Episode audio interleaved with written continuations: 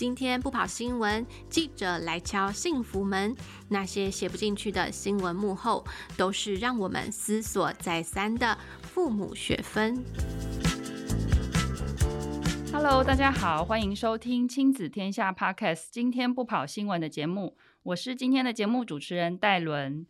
今天不跑新闻是由亲子天下的记者和编辑们一起企划制作完成，要来跟听众朋友聊聊新闻报道中没有讲到的事情。节目上架的前一天呢，刚好是父亲节，不知道大家昨天是怎么跟家里的父亲一起度过这个父亲节的呢？那我是六年级生呢，我们这一辈的这个六年级生所看到的父亲哦，相信很多父亲的形象都是比较传统，也不太呃容易流露或者是跟子女表达情感的这样子的一个传统的形象哦。在这个家里面的分工也很也是蛮传统的这个性别的一个分工。那比如说像父亲好像都不太表达，除了不太会表达心事，可能做家事啦，或者说呃负责照顾孩子这些事情，好像父亲也不太会处理哦。可是像在这几年来呢，相信我们在社会上都看到有许多很不一样的一些父亲的形象，也非常多元的形象。那这些爸爸们也非常的这个热衷参与育儿，而且他们会用一些爸爸独有的方式来跟孩子们相处，跟跟孩子们一起玩。那在目前最近有一些流行文化呢，还有影视当中，我也看到一些很不一样的父亲角色跟形象。比如说像前一阵子啊，有一部日剧，我觉得非常有趣，叫做《快三健太郎怀孕了》。然后这里面的故事呢，就是描述一个男人整个怀孕的历程。然后还有像是有一些这个呃同志爸爸的形象也会在戏剧里面出现，比如说像非常受欢迎的这个美剧《这个摩登家庭》啊，还有台湾自制的一个影集《酷盖爸爸》里面呢，都会有同志爸爸的形象，然后也有他们一起养育呃小孩的一些剧情跟形象。所以今天就是扣着像离父亲节这么近的一个日期啊，我们就想要来跟大家一起呃聊聊认识这些非典爸爸们。那我们今天邀请到的来宾呢，就是一位非典型的父亲，他是一名同志爸爸，叫做马丁。先请马丁跟大家打声招呼喽。OK，呃，大家好，我叫马丁啊，我是一位同志爸爸。OK，马丁，刚刚我们有聊到一些这个戏剧，我不知道马丁有没有看过？你觉得戏剧里面 呈现的同志家庭、同志爸爸形象跟你的真实生活符合吗？哦，应该都是说，既然是这种影集嘛，它都是把可能比较夸张一点或者美好一点的形象呈现出来。我们都很熟悉这些影集，然后也都呃觉得的确是很幽默啊，可以把我们生活中的一些。点点滴滴，就是用比较轻松的方式啊表现出来。那我们完全觉得他们就是我们生活中的这种表象。好，那一开始还是先请马丁简单介绍一下自己哦，就是还有你目前的家庭成员哦，然后稍微简单让听众认识一下。嗯，好啊，我我是今年四十七岁，然后我跟我的法国伴侣，我们大概是啊、呃、大概八年前在一起。然后六年前就结婚了。那我们在一起的时候，其实我那时候已经很希望就是有小孩这件事情，所以我们在一起的时候就有计划，互相都了解，也都有同样的一个一个想法。之后我们其实也是就是很快的就开始准备去美国代孕生小孩的这件事情。所以呢，我们经过了几次也算比较顺利的代孕的过程，现在生出了两个宝宝，一个小男生，他今年两岁半，快要三岁了。然后女儿呢，刚出生不久，才三个月。恭喜恭喜！哇，这个这是 这个年龄阶段刚好是需要付出最多 时间跟精力，还有付出最多父母亲的睡眠时间的时候，真的非常辛苦哦。嗯、然后马丁的声音真的很好听哦，我觉得就是非常的呃沉稳，然后很着迷，迫不及待想要听他来分享他自己的一些家庭生活。不敢不敢，对。谢谢。那像父亲节的话，因为你们家里面会有两个父亲，嗯、你们通常会怎么样过父亲节？因为我们也只过过两次吧，嗯、对。那去年的父亲节就蛮特别的是，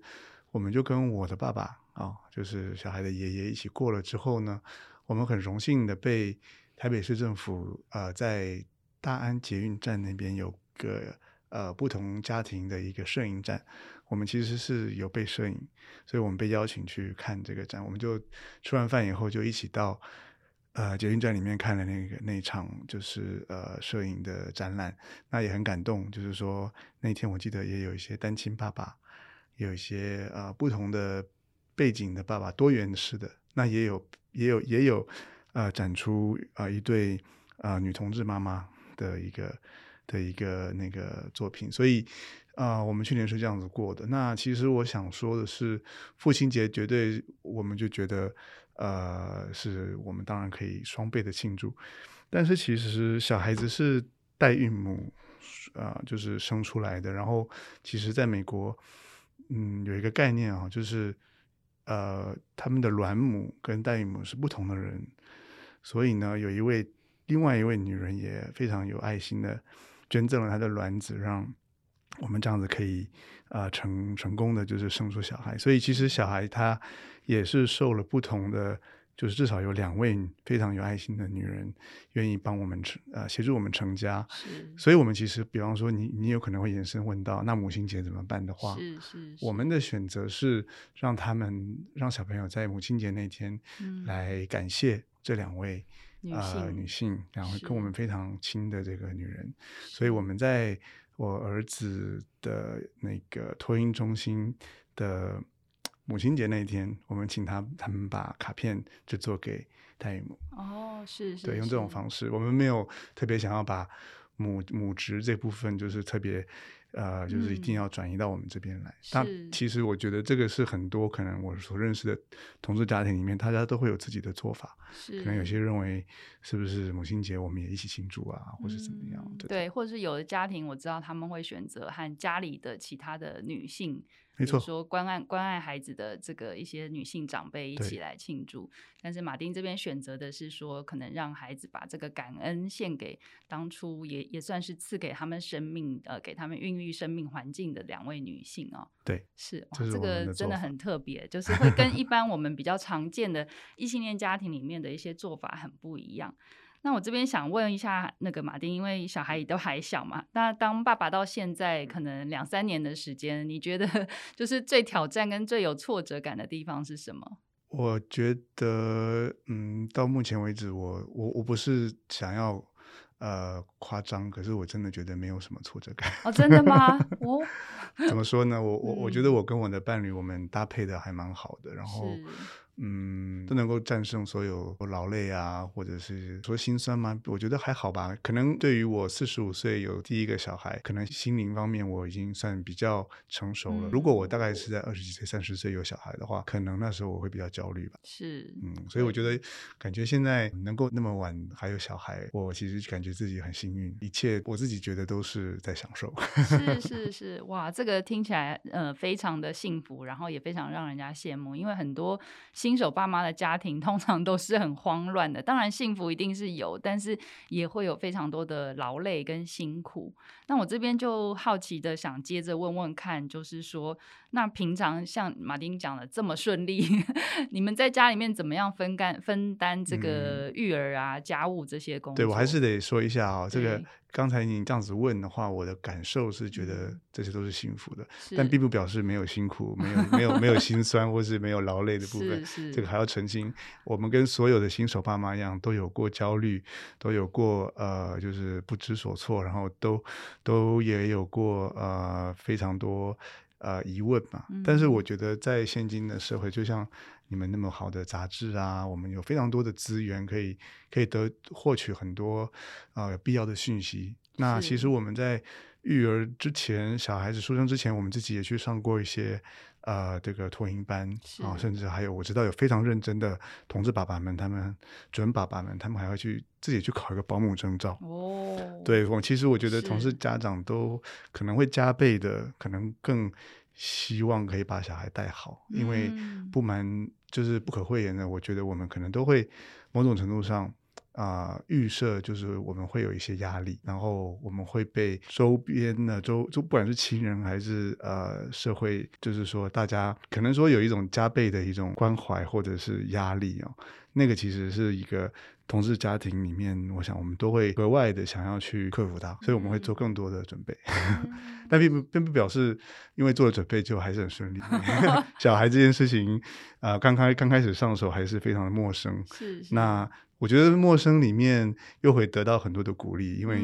如果是在一个就是说有一定的资源的一个环境的话，从这个不管是我们的公共卫生体系啦，或者是呃可以触及到的公幼啊，或者是托婴啊这些体系里面，所有人都蛮关心的啦。是是，那您可以稍微分享一下，您是呃，比如说像跟另一半，你们是怎么样子？比如说小孩是自己带吗？还是说也有找帮手来帮忙，然后找一些托婴，怎么样去寻找一些适合的这个托婴的？因为我知道有时候在寻找过程当中，他呃，我知道有一些家庭会去刻意去分辨说他是不是对同志家庭是友善这样的事情。从从我们伴侣跟我跟我伴侣的一个分工来说。啊、呃，我们其实有一个共识，就是我们两个人的啊、呃、身份跟啊、呃、分工是平等的。那啊、呃，我们就是有一个一起去学怎么带，然后每一件事情我们都自己都会做，那么也都能够。无缝接轨的接手，比方说尿布换到一半，由下一个人来接都没有问题。无缝接 轨，对对对，然后或者是啊、呃，比方说啊，今天你不能带，那我来带，或者是。啊、呃，我今天饭就是晚晚上的饭就是由你来做，因为我我需要先工作或者怎么样。那我们家家务事的话，跟所有的带小孩的部分，包括穿衣服选择什么样的衣服，嗯、或是跟学校老师，因为我现在儿子上幼幼班了嘛，所以跟幼稚园老师的应对啊，什么我们都是能够彼此完全配合，嗯，这是一个我们的一个共识了。是对，所以这部分的话，这是我们家的做法。嗯，但是我也不可讳言的是，在最后的分工上，也有还是有分啊、呃、内外主内主外的。啊、呃，可能我这边工作上工作责任比较高比较多，那我伴侣他相对也做了一些牺牲自己的职业发展的决定，因为我们我们其实是想要自己带。我们不太想要一定要找保姆或者是找其他人，嗯，那相对我伴侣就负责比较多一点照顾小孩的部分，他也从本来的一个公职退下来，在做呃法语法语的教学，嗯，这样子时间比较弹性，然后也可以多花时间照顾小孩，所以到最后还是有一种分工，嗯，可是从出发的那个原则上，我们是应该是。绝对平等，是是，就是可能是两个人协议在工作或者是照顾育儿上面都有一些分配，然后。嗯可能两位都非常想要享有育儿的这个呃一些过程，然后想要陪着孩子长大这个历程，所以可能选择自己照顾孩子，因为你可能委托别人去带你，反而时间是更少的这样。这这个绝对是我们的一个想法。然后某种程度上，同志伴侣们去，特别是男同志赴海外这个生子带回来这个历程本身是一件呃蛮艰难的了。这个不管是从经济压力上面，还有一个很多这个代孕的过程的不确定性。可以成功的把一个健康宝宝带回来，特别是在疫情的情况下，嗯、我们在美国那边很多手续等等相对复杂，是。增加了很多复杂性，所以好不容易有一个小孩了，对我们就想自己带。哎、欸，而且你刚刚讲到疫情，我想到你这样两个小孩年纪都是在疫情的前后，前后对，对，对，对不对？那一定是非常困难的一件事。呃，我们也是平常心啦，就是说根据医生的判断，然后根据我们。得到的资讯能够做到最合理的安排，嗯、然后其他就只好听天由命啊。有时候你没办法，像我们去美国回来，最后还是确诊了。嗯、但是可能我们都打过疫苗，然后症状也都不不严重，那也都平常心。我觉得这两年下来的一个感受就是啊、呃，如果家长自己是比较 relax 一点的话，嗯、可能小孩也会跟着比较 relax。是没错，完全同意这件事情。尤其这个事情，我觉得我可以分享，就是带小孩去打。打预防针的时候，如果爸爸妈妈很紧张，然后在旁边的大人很紧张，一直掐着小孩的话，那个小婴儿啊，嗯、他他其实不太懂事情，嗯、但是他可以感受到大人的紧张，还有旁边那个哭声。所以您刚刚讲说父母亲要有呃平常心，我真的还蛮蛮蛮同认同的。可见这个马丁是一个非常嗯，就是 很有经验这样子，可以说做到很多挫挫折之后的一个 感想，是这样子。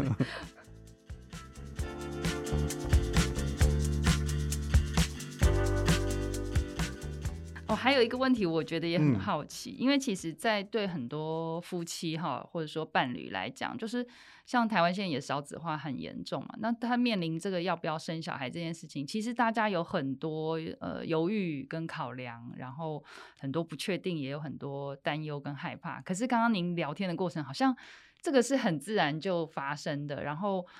呃，我当然如果说你现在还没有小孩，我也许会会做一个判断，说，嗯，那可能是还没有小孩之前一个比较天真的一个想法，嗯嗯嗯、比较浪漫的一个想法。但是我也很好奇，说当初您跟您的伴侣怎么做这个决定，要一起就是生，觉得一定要生自己的小孩，嗯、然后要把要养养小孩这件事情。其实我可能说来轻松，但。过程也都是蛮有挑战的啦。是，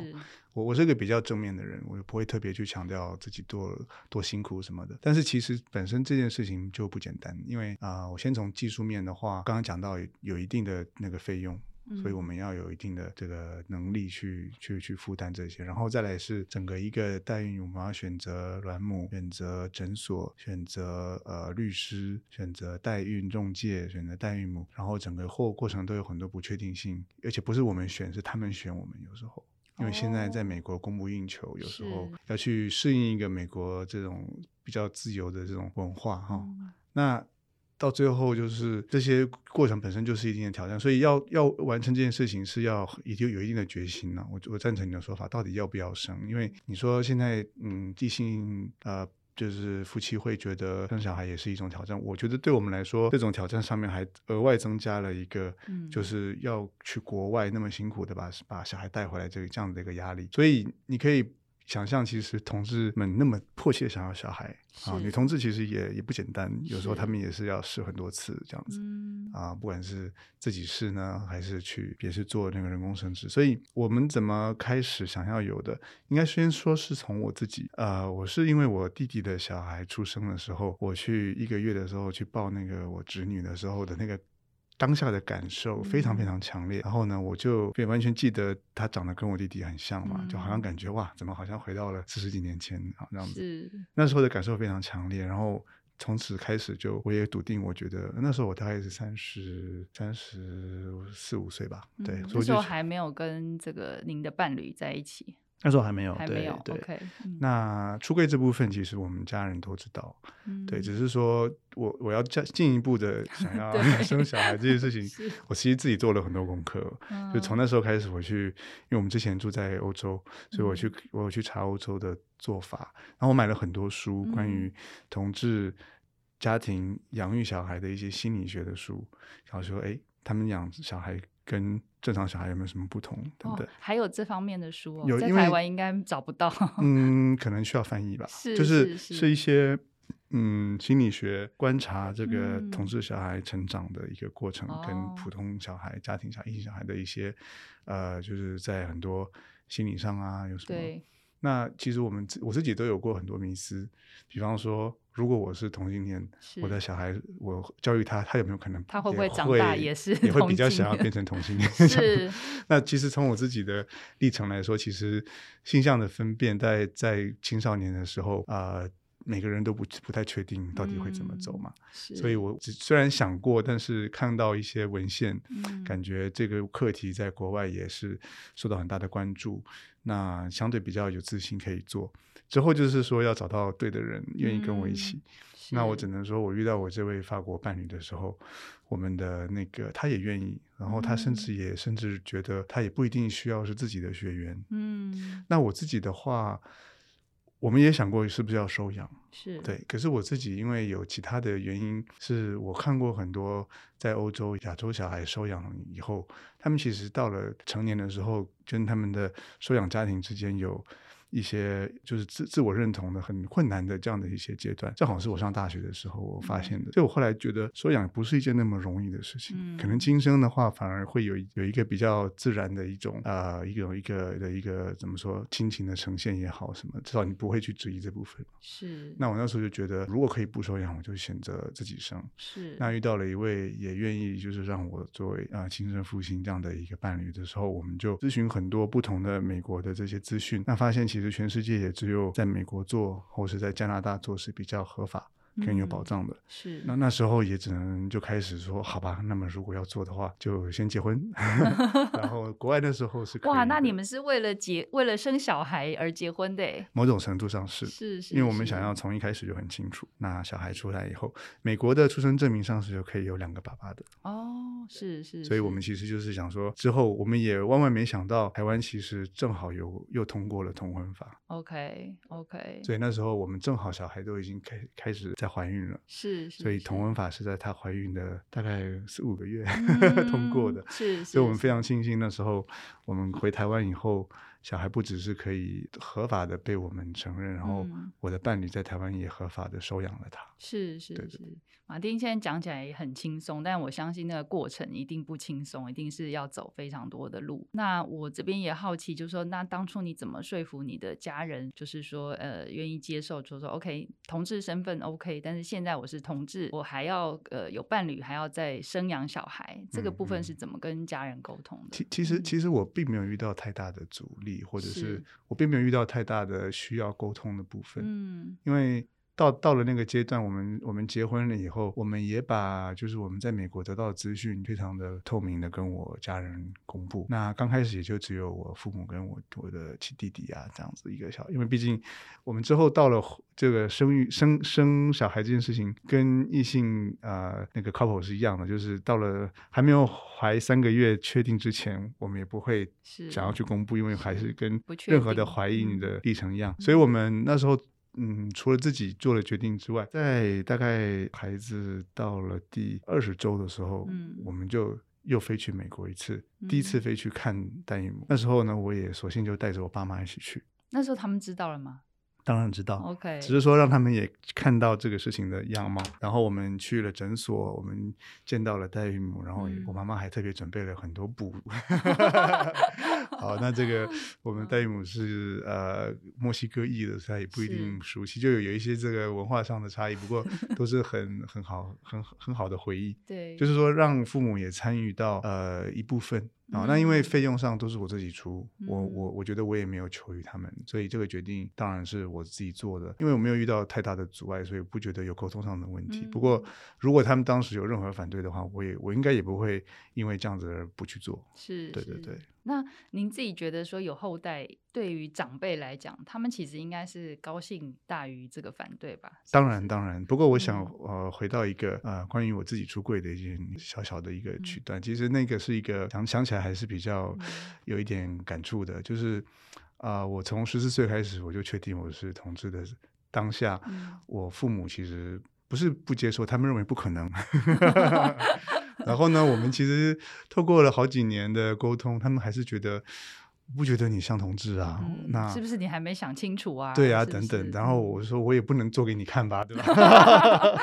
或者是我妈妈那时候也有非常夸张的想法是，你要给我找。四个医生证明你都是不是我才决定？我说没有人出这种证明的，等等。那时候就还是他们还是有些误解。是是。然后我记得有一次我三十五岁了，我爸爸突然在我们年夜饭的时候，只有我跟我爸爸跟我妈妈三个人，他突然冒出一句：“啊，你如果给我生个孙子回来，我就什么都原谅你了。”当他说他说出这件事情，其实我非常的呃，就是讶异，他怎么还会那么的古板。是，然后当下我妈妈看出，哎呀，他怎么会这样子？不能不能不能，嗯、不要不要不要再往下讲了。嗯、但其实我那天非常的沮丧，嗯、因为我觉得我爸爸他真的是没有搞懂到底是 什么样。嗯、不过过了一阵子，因为台湾也有很棒的那个同志呃资源哦，像同志热线这个组织，他们一直都有在举办有小孩是同志的父母对可以去聊天的一个这种工作坊。对，我那时候就邀请我爸妈一起去。嗯，然后呢，的确是他们，因为我们长期在国外，可能反而在国外接受不到台湾的资讯。嗯，那不是因为国外的东西他们看到了就表示他们会认可。嗯哼，对啊，所以回到台湾退休以后，反而让他们去参加了这样的一个工作坊之后，他们终于知道说，哦，原来他们不是自孤独的，好，然后这件事情也没什么大不了。是。那之后接受了以后，我们的这段谈话就结束结束了。是。到了 N 年之后，我结婚，我。决定要有小孩的时候，我当然知知道，呃，默默中我最后还是完成了我爸爸的心愿。嗯、但是我觉得这两件事情是分开的，我不是为了要满足他，嗯、而是我有我自己的一一个历历程之后的一个结果。某种程度上，我当然还是很感恩呐、啊，我父母最后的一个接接纳我的伴侣，然后接纳我们这些不同的这个呃未来的一些。这种决定也好，嗯、或者是我们的之后的生活样貌，是那我觉得就是这也是一个自己的成长过程吧。嗯、呃，出柜对任何同志来讲都是非常困难和和呃。不简单的一件事情。那很多人还没有出柜前就自杀了。嗯，这样我我不瞒你说，我们自己可能在当同志的成长历程中，每个人可能都有想过这件事情。是是，对。那还好，现在我们台湾社会越来越开放，像一些很多不管是同志在学校被霸凌啊，嗯、或者是不能够接受这件事情，我觉得越来越。啊、呃，应该是越来越好，不会有太像以前一样。我们说六年级生，那时候我也还在台湾，还没有出国，就那个年代，想要出柜是心理压力是一定是特别大。是是是、嗯、，OK。谢谢马丁，真的非常真诚感人的分享、啊。谢谢谢谢。对，嗯、呃，我知道马丁他呃，同时也是这个台湾同志家庭权益促进会的理事哦，之前还担任过理事长。那这边就想请马丁帮我们介绍一下这个所谓这个同家会，它是什么样子的一个组织？嗯、然后平常大概会推动哪些呃业务或者权益的部分？嗯，嗯对，同家会是一个我们在台湾二零一一年成立的合法的一个 NGO。那之前其实早在更早就有过。呃，一些就是女同志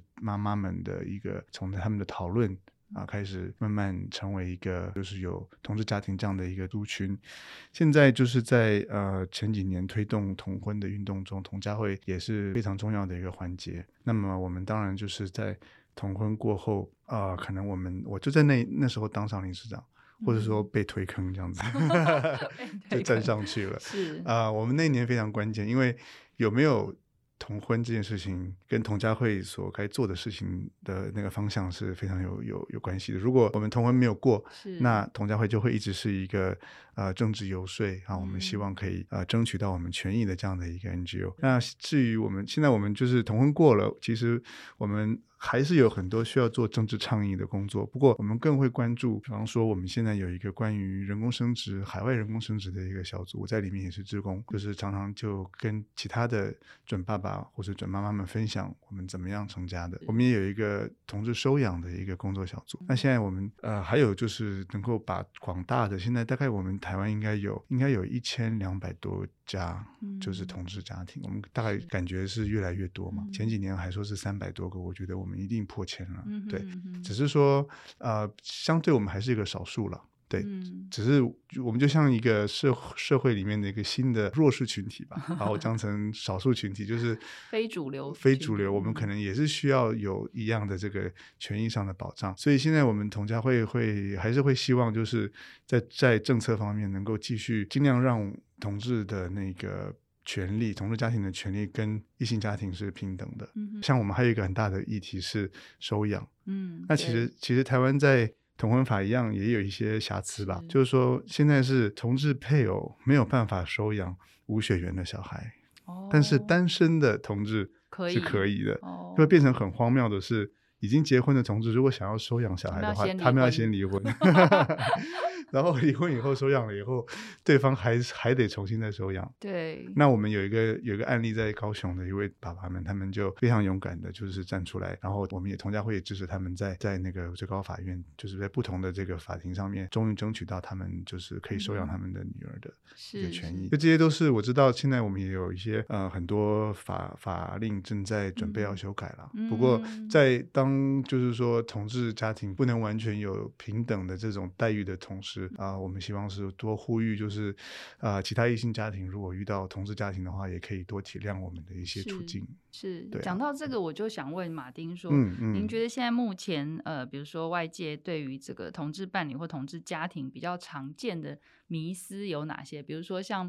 呃，我之前有听过一个同志爸爸分享，就是他带小孩去上幼儿园的时候，然后可能他也有跟幼儿园的那个老师表表表明过身份，但是老师就要就就就很好心的跟这个爸爸说，你还是要跟。小孩讲说，他的妈妈在国外，然后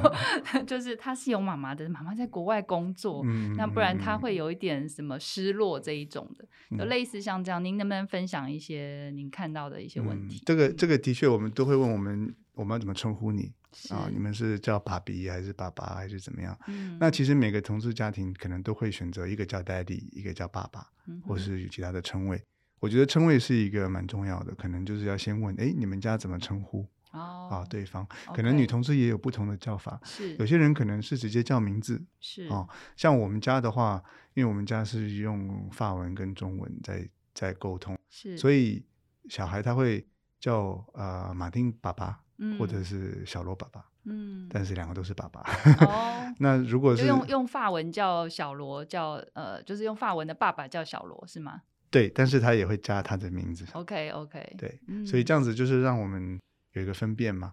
呃，再来就是另外一个迷思，可能会问，的确是谁是爸爸，谁是妈妈？嗯，其实这部分可能也是会冒犯到我们这个同志家庭，不管是男同志、女同志，是，可能的确是在，因为刚才我提到我们的分工可能都是平等的，嗯，那我们是身兼父职跟母职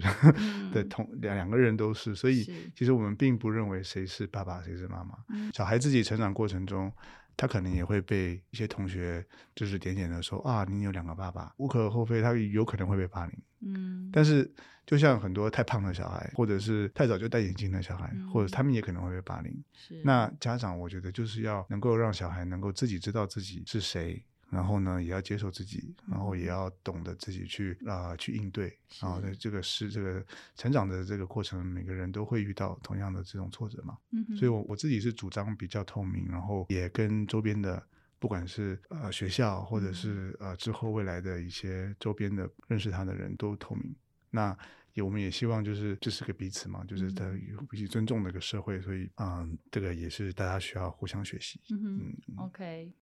今天非常感谢马丁来到节目啊，跟我们分享很多同志家庭的故事，还有同志家长们在育儿上的一些心路历程。那谢谢大家收听今天的节目，今天不跑新闻，也希望你喜欢我们今天播出的节目内容。亲子天下 Podcast，周一到周六谈教育、聊生活，开启美好新关系，欢迎订阅收听。Apple Podcast and Spotify 给我们五星赞一下，也欢迎您在许愿池给我们回馈。下次再见喽，拜拜。